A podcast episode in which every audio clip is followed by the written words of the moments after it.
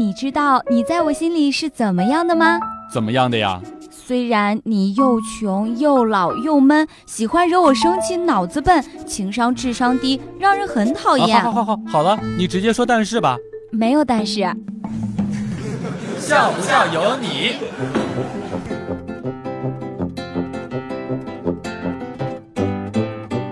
公交车上面，一个老大爷上了车，小伙子果断让了座。大爷转身说：“谢谢你，小兄弟。”小伙子却表示很尴尬：“我我有那么老吗？”大爷说：“那我总不能说谢谢你了，孙子。”一个男子深夜到 ATM 机取款，机器故障被吞了一万块钱。他拨打银行工作人员电话，被告知维修人员明天才能到。于是他跑到公用电话亭，又打了一遍电话，说刚才取两千块钱，机器吐出来了五千。三分钟之后，维修人员火速赶了过来。笑不笑由你。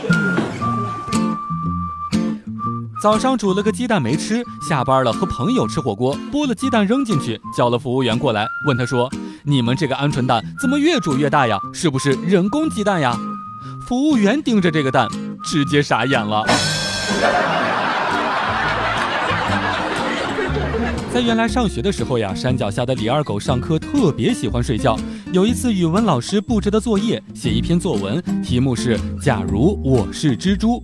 下课的时候，李二狗问了同学，才知道作文的题目。晚上在家绞尽脑汁写了一篇“假如我是只猪”。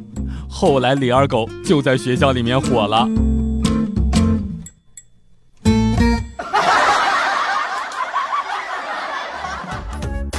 每天两分钟，笑不笑由你。你要是不笑，我就不跟你玩了。